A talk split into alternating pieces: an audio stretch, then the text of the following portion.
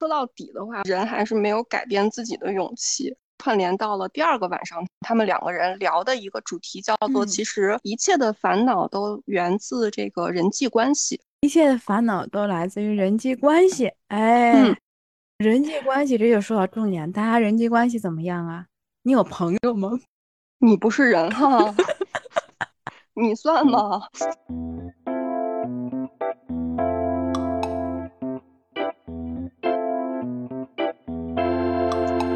然后这个里面他是说，很多情况下不太主动和别人交往的一个原因，按目的论来说的话，是是讨厌自己，就只是一味的看到自己的缺点啊。为什么我们会自卑？我们会只注意到我的缺点，或者说我想变成一个我理想中的别人，呃，理想中的自己，或者是我想变成别人的样子，他最终的一个目的都是。嗯，由于我嗯下定了不喜欢自己这个决心，所以我就为了达到我不喜欢自己的这个目的，我就只能看到我的缺点，看不到我的优点。嗯嗯，这是这个哲人去总结出来的。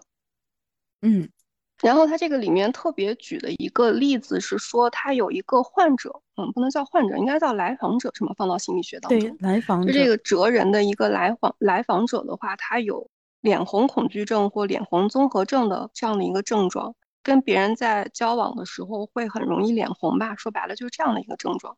但他这个症状其实是因为他呃喜欢一个男孩儿，然后他不敢去跟那个男孩儿去说话。也就是说，他其实这个症状总是治不好的一个原因就是他需要脸红。只要有这个症状当借口的话。就可以安慰自己说，我之所以不能跟我喜欢的那个男孩交往，就是因为我有这个脸红恐惧症，用这种方式来逃避，我就可以不去做那种表白呀或者其他的这种事情。嗯，还可以报。对，就跟上面那个跟刚上面那张很像，就等于说我编织了一个借口，我用这个东西编织了一个借口，引申的这个东西的话，就说很多情况都是一样的，比如说。嗯，他举了一些例子啊，哲人举了一些例子，说考生会想，如果我这个考中的话，我人生就会一片光明。那公司职员就会想，如果我能改行的话，我可能一切就会发展顺利啊。那即便他真实的情况就是，即便你这些愿望都实现了，可能那个事情也不会有特别大的一个变化。嗯，哎，我觉得，我觉得我读到这块特别有感悟。就是，嗯，他说的是一种逃避嘛，我就觉得我会。嗯，很长，不能说很长。我觉得我时不时就会在这个逃避的这样一个念头当中。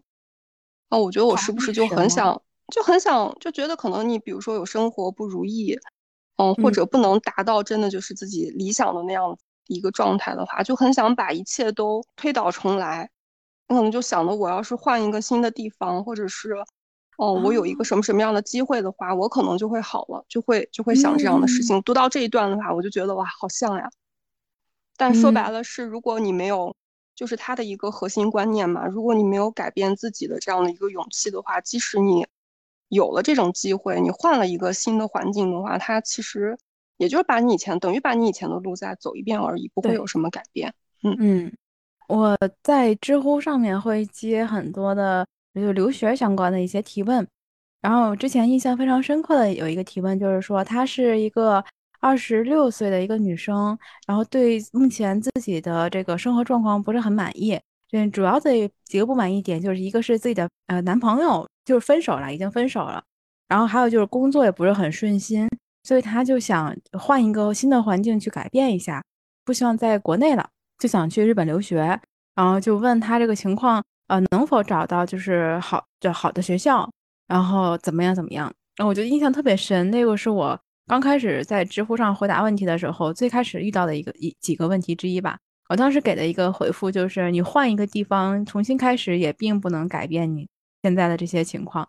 就很有可能你在日本还会遇到又跟男朋友分手，然后呃工作不顺心等等这些问题。对，换一个环境并不会发生那么多的改变。改变的话，还是要需要你自己先改变目前的这个状况。结果你被拉黑了吗？那那倒是没有。我觉得，即便他当下当下想不通的话，但这段话一定得有人告诉他，就是得有人帮你把那个泡泡泡给戳破，不然你就永远都活在那个幻想当中。是这样类似的情况，我觉得挺多的。呃，包括那之后我接到的很多的看的那个知乎上面很多提问，有很多想留学都是因为想改变，就觉得自己现在的生活不尽如意，然后想去寻求一些改变。大家会把这个改变依托在外部环境上，就觉得我换一个新的环境，我换一个地方，甚至我换一个国家。我没有做过这些相关的统计哈，不知道后来来到日本留学，然后又决定回国的那些人里面有多少是当年。出国的时候，心里面想的就是，我我不想在这边待着了，我就想出国，我就想换一个环境，重新开始的。我不知道多少是这样的，嗯。所以，所以这个书里面的哲人就在讲，其实很多情况下的话，嗯，我们都是就是在避免和他人的关系中受伤。嗯，就我害怕否定的一个很大的来源是害怕被别人否定。或者我怕被别人轻视、拒绝，伤害到自己。那我觉得，与其陷入到这种窘境当中的话，那我可以采取一些逃避的手段，或者我一开始就不跟人有关联就好了。嗯那这种要实现实现这样的一个目的的话，就说白了，就我躲到自己的壳里呗。是这样，是这样去讲的，就一切其实都是跟这个人际关系有关的。嗯。我在看这本书，就是第二第二个晚上的时候，我记得好像哲人说了一句话，就是在乎你长相的只有你自己。貌似是他小的时候，他的外婆还是谁跟他说的一句话，画的一个小的标题叫做“自卑感来自主观的臆造”。啊，嗯。但是你你说的那个长相的，我们没有把它给记下来啊。但是我记得是那个哲人拿自己去做了一个例子，因为他好像身高，嗯，只有一百一米五五，然后他就问那个青，比我还矮呢。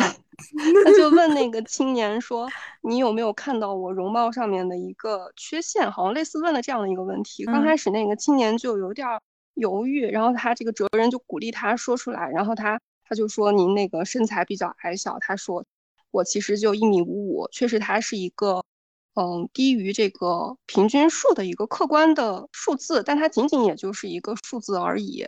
但为什么它会被认为是嗯这个不好的，或者是有这种负面的价值？其实在于人人怎么去看它，以及人类怎么主观去赋予它价值。他就说了这样的一句话，那对自己。自己身高的一个感觉，因为我们就说一米五五嘛，那一米五五的话，确实你把它拿出来就是一个客观的数据。如果我们觉得它不好，不好的同时，其实就是在跟别人比较的一个结果，就是一个人际关系中产生的一个自卑感。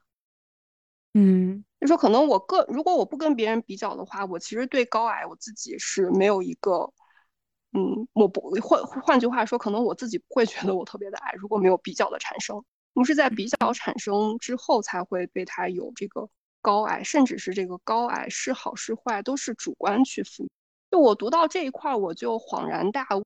就你刚才说到的那个长相的问题嘛，就前段时间是不是很多那个视频都特别喜欢，嗯，去做跟容貌焦虑有关的话题？容貌焦虑，嗯嗯，具体的说一说哪些容貌焦虑？就是就是这四个字，意思就是。就是我们可能他可能基本上是女生吧，就是最早其实我觉得提出来是挺好的啊，就是说我们可能不用太特别局限在嗯一种审美当中，大家不用为了那个模板去嗯都朝着那块儿，就是什么刻意的去呃节食呀，甚至是动脸，就是我们不要有那么多的焦虑，觉得我们必须都要长，因为现在是一个美颜横行的时代嘛，你只要去把那个软件打开的话，就是眼睛能够无限的放大，脸能够无限的缩小。然后甚至连头发都可以作假，那我这是真的，同志这是真的，就是被精修出来的那个，我们都活在被精修出来的那个照片当中。嗯，你在看到真实的自己的话，就会产生焦虑。它的出发点是这样的啊，但到后面可能就是有一部分，我觉得是被滥用了这个标题。但我想说的是，提到这个主题的时候，很多人都提到了那个就这本书。我读到，我又重新对我又重新读的时候，我就说哦，怪不得呢，因为他这一段其实就能跟那个容貌焦虑去联系上关系嘛。对我自身的一个评价，为什么会对这我的这个五官有那种评价的话，其实很多情况下是跟别人比较，或者说跟现行的一个审美的标准去比较出来的结果。嗯嗯嗯，对吧？嗯，就是这个其实还是主观性的一种一种情况。然后他这个哲人特别有意思的时候，他就说，嗯，如果你能把这一点去给它抛开，你不要从这个这一块儿去看，你就去刻意的去找一些那一一五五有没有什么优点呢？那身高一五五可能会让人。呃，觉得不不太有那种震慑力，觉得你可能会比较的平易近人一些。那从这个角度上面来说的话，它也是一种优点。我读到这段的时候，我做了一个笔记，笔记上面写了俩字儿“贾玲”。啊，我觉得，但你说这一些的时候，我脑子里面想到的是周深。贾玲是一个，你就是你，你有没有看过那种报道？就是大概大致上面意思就是在说，就是那种。男星红不红的那个标准，就是看他有没有跟贾玲去组那个 CP。好像跟贾玲组 CP 的话，然后那个粉丝们就不会生气。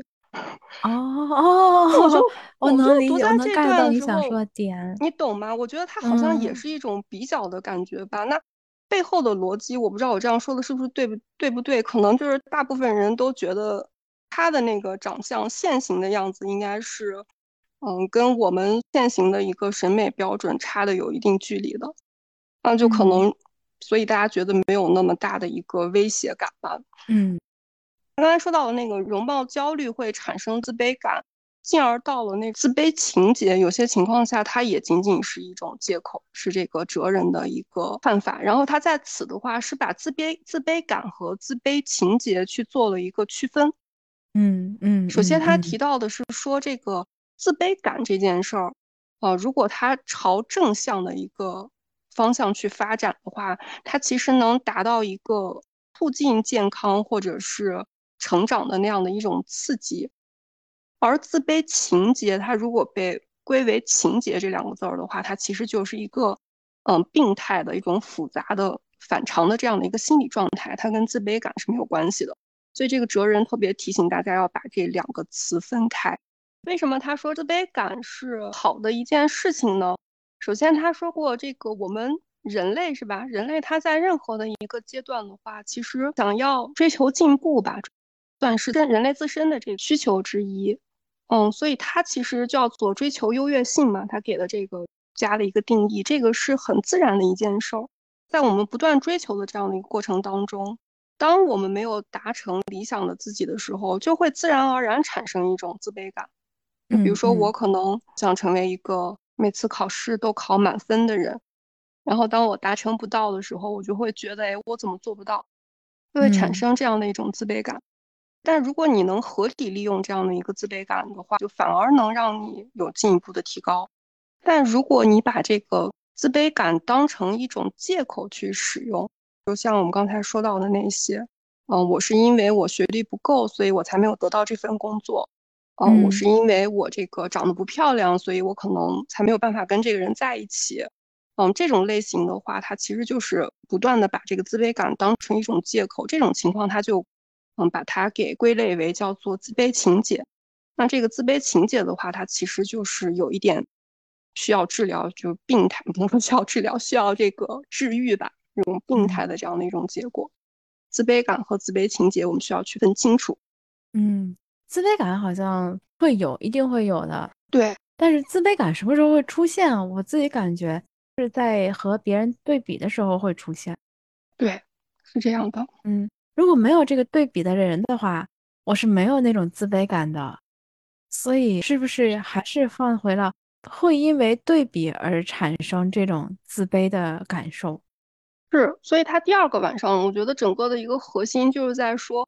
虽然我们是一个群体的动物，我们避免不了和人交往，但是要时刻保留着一个只看自己的这样的一种勇气吧，嗯，不去跟别人做对比。嗯嗯，我不知道这一点是后面是不是会说到哈。我当时在做笔记的时候有写一点，就也是你刚才提到的关于这个自卑感和自主、呃自负啊、自卑这些。为什么我们会自卑？是我们去和别人进行比较，从而产生了不如别人的感受，所以我们会产生一种自卑感。为什么我们会自负？是因为感到自卑的我们不希望被他人看扁，从而衍生出来一种假象，这种假象让我们自负。对你这个总结的很好，而且他说，其实越自负的人越自卑嘛。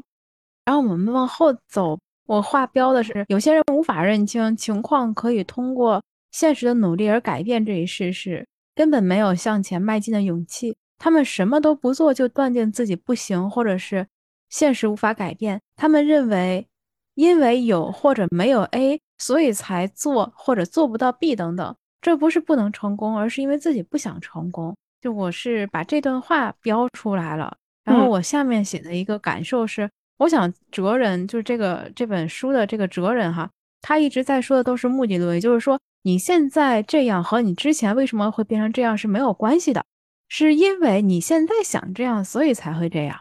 对对，你说的，然后我能听得懂，但是其他人听不听得懂呢？哎这句话就是看书。这句话好像听上去有点荒谬，但他其实是告想告诉我们，如果你想改变，就切断思维方式中对过去的执念和纠结。看你的当下，看你的此时此刻，就是就是你先问你自己，你此时此刻到底想不想改变？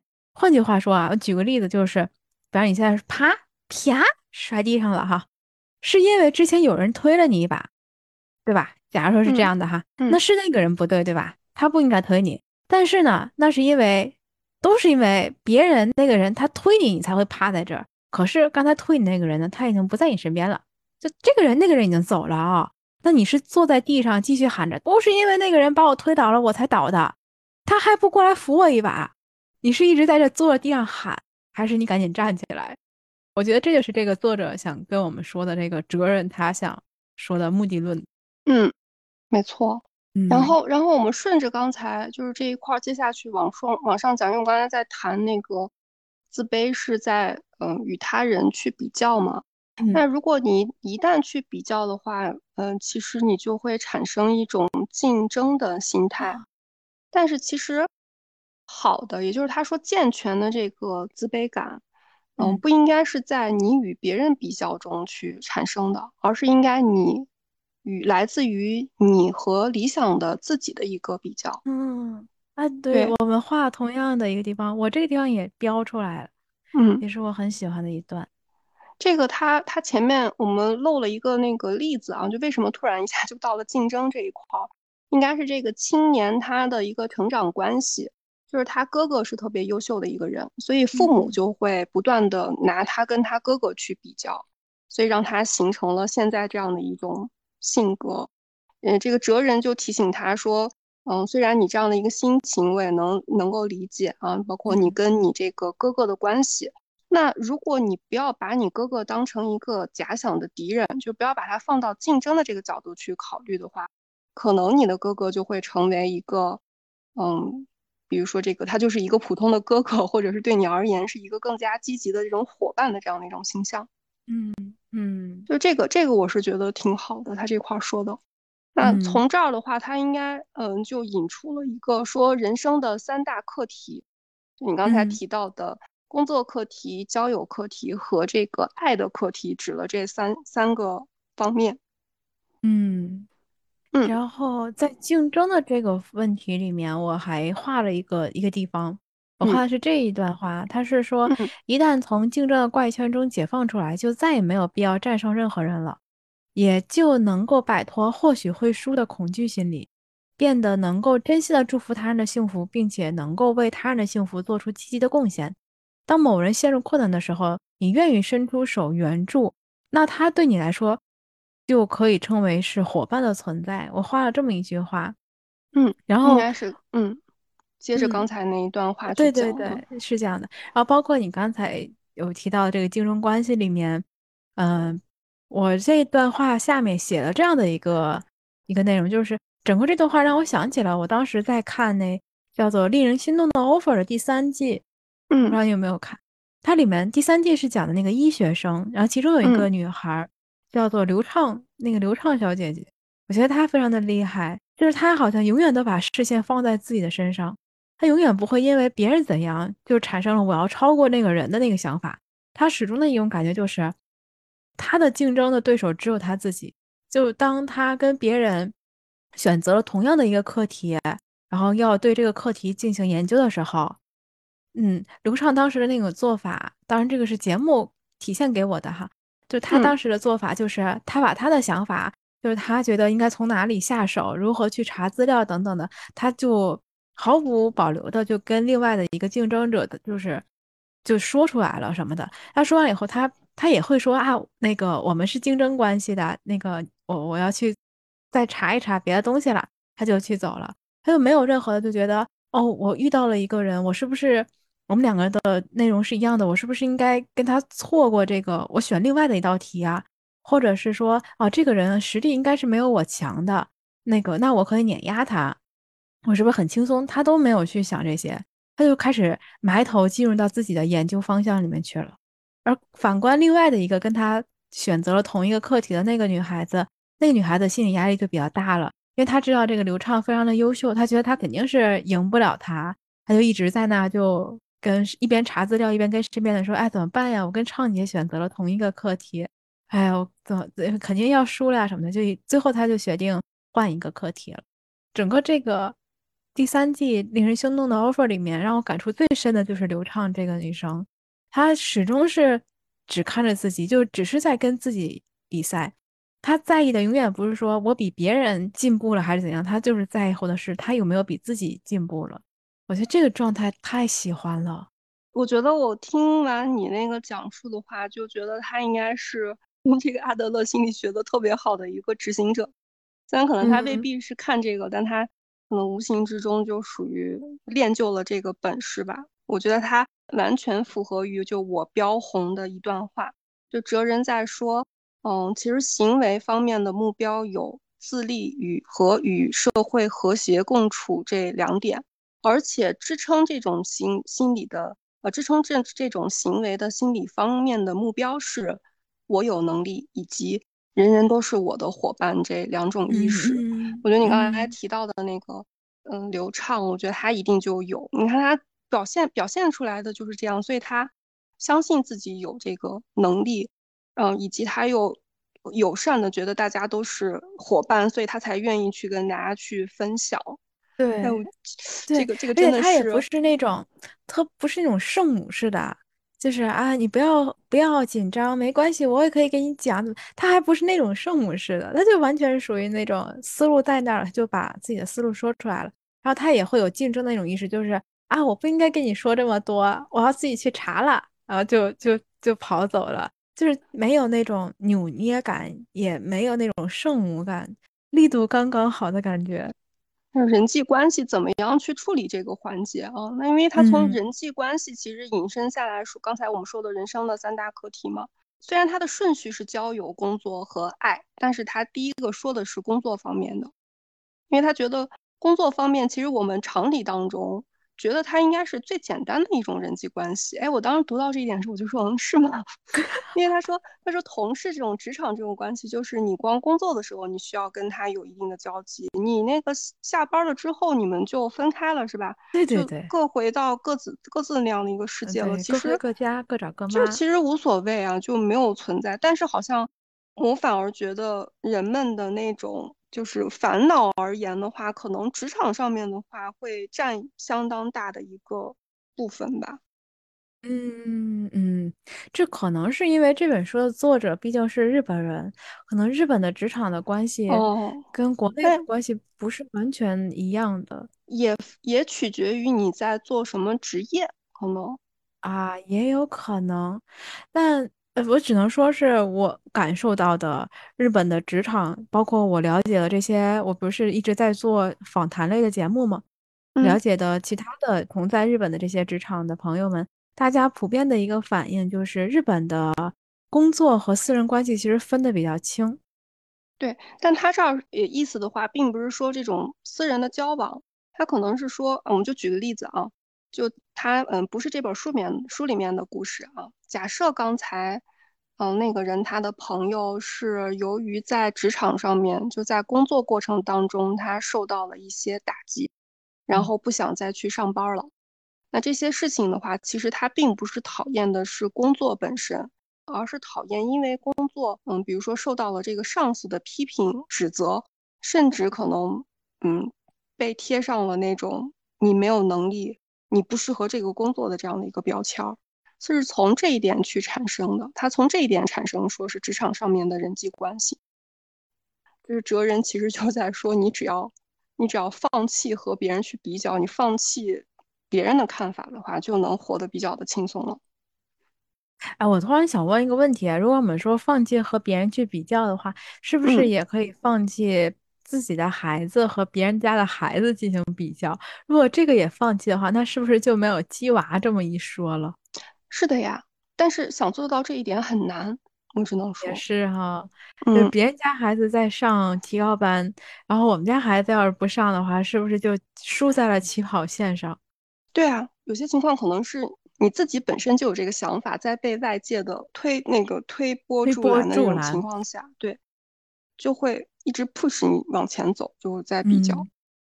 但是这个是第一个职场上的话题，第二个关于交友课题反而没有展开。我不知道是不是因为这个哲人他本身朋友就比较少，他就是提问了几个问题，得出来的结论就是，其实朋友不是越多越好，而而真正的朋友就是，即使你可能。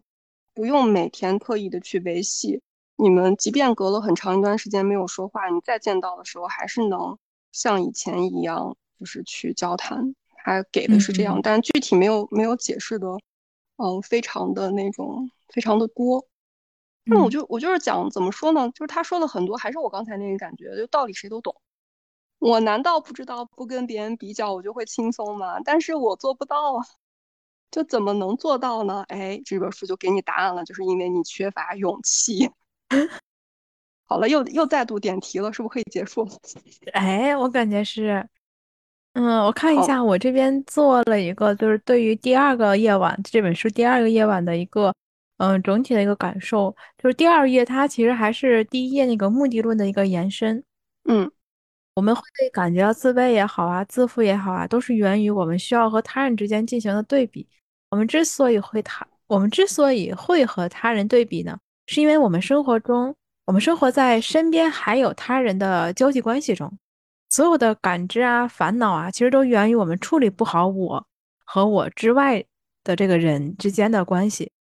如果我们将我和我之外这两者的关系看成竞争的关系的话，就会衍生出来比较、竞争、自卑、自负等等这一系列的情绪。也会将自己现在的处境归咎于我之外的人对我做了什么而导致的。总之，我这个人是完美的，是没有错的，是绝对正确的。错的呢，就是我之外的人。所以呢，我什么也做不了，因为造成这一切的按钮都在我之外的人的手里。这是之前的我们会有这些情况的时候，呃，我们为什么会产生这样的一个情绪呢？是因为我刚才说的这些。但是呢，阿德勒心理学告诉我们说，不，不是这样的。我之所以是现在的样子呢，是因为我想这样，并且为了达到这个目的而找了各种的现象来支持我的观点。所以主动权其实是在我这边，而不是在我之外的那些人的手里。我需要对我负责，并且掌握主动性。这个是我对第二页的一个整体的一个感受。那也是我们这本书的两章内容吧，可以这么说，第一章和第二章。嗯，对。嗯，但其实我们说的不是非常的详细啊，包括刚才说的三大课题当中那个最后的爱的那个课题，我们也没有去说。但它这块体体现到的就是，我稍微概括一下啊，因为毕竟前面提了，呃，他那儿提的一个比较呃难去解决的一个关系的话，反而他把那个亲子关系放到了这个爱的话题里面，就是说他其实说那种恋人呀或者夫妻之间这个关系是你。想断就容易断的，比较不好断的反而是亲子关系在这儿。嗯，但他后面给的，呃，也没有给出来一个好的结论啊。应该因为青年问他说：“那怎么办呢？这个亲子关系那么难，那你要怎么办呢？”然后他说：“现阶段的话，就是你只能就是说，你不要逃避，只要你选择不要逃避的话，你想要采取这个改变，嗯，任何关系、任何难题都是有转机的。”嗯，就到目前为止。最大的一个核心的观点，就还是跟那个题目是一样的，要有改变自己的勇气。被别人讨厌的勇气，就是有改变自己的勇气。这里是有间聊天室，我是 Siki，我是小寻，感谢你的聆听，记得关注我们哦，下期再见。